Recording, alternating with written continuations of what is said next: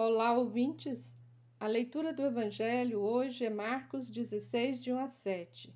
Conta-nos que Maria Madalena, Maria, mãe de Tiago e Salomé vão ao sepulcro para ungir o corpo de Jesus, mas o corpo já não está mais lá. Elas viram um jovem e ficaram cheias de espanto, ficaram com medo. O jovem as anima, não tenham medo. Jesus ressuscitou.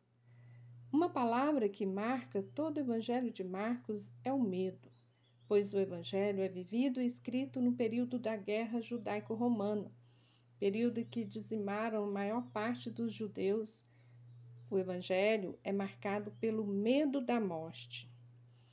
Não sem razão, a mulher de Betânia unge os pés de Jesus com um perfume muito caro, era o óleo de nardo. Este perfume era um bálsamo usado naquele tempo para amenizar o sentimento do medo diante da morte. Jesus também teve medo do sofrimento e da morte. Escutar a memória da paixão e morte de Jesus a partir das mulheres que acompanharam a sua via sacra e não puderam nem mesmo cuidar e nem velar seu corpo é escutar e presenciar a via sacra de milhões de pessoas causada pela pandemia do Covid-19 e causada por esse desgoverno que é responsável pelas mortes. A via sacra do povo de Deus hoje acontece quando não há vacinas. Acontece nas filas dos hospitais à espera por leito de tratamento. É a tortura por não conseguir respirar e não conseguir aliviar seu sofrimento por falta de insumos, por falta de medicamentos e equipamentos médicos. Escutamos a dor de mulheres e homens que acompanham a via sacra de seus filhos e filhas, que morreram e não puderam cuidar e velar de seus corpos. Cadê os corpos? Estão entulhados em contêineres não podem velar e sepultar com dignidade seus entes queridos. Diante de tantas vias de sofrimentos, quais os sinais de esperança que nos anima e conforta hoje?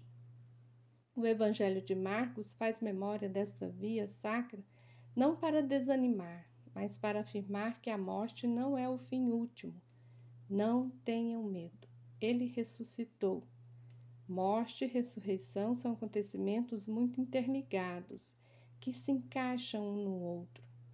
Então, diante do medo da morte, ressuscita também, em vários lugares, mudanças no pensar e no agir. Hoje, mais do que nunca, estamos avaliando o nosso comportamento. Existe um despertar para a responsabilidade civil e humanitária. Existe o esperançar da imunização para todos. Neste sábado de Aleluia, que é a expectativa da vida, da ressurreição, recordemos que a morte não é a última palavra de Deus para o ser humano. A última palavra é vida e vida em abundância. Então busquemos a vida. Vacina já.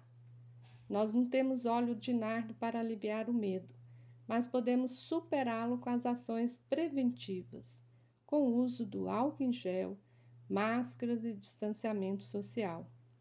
Desejo a todos e todas uma feliz e abençoada Páscoa.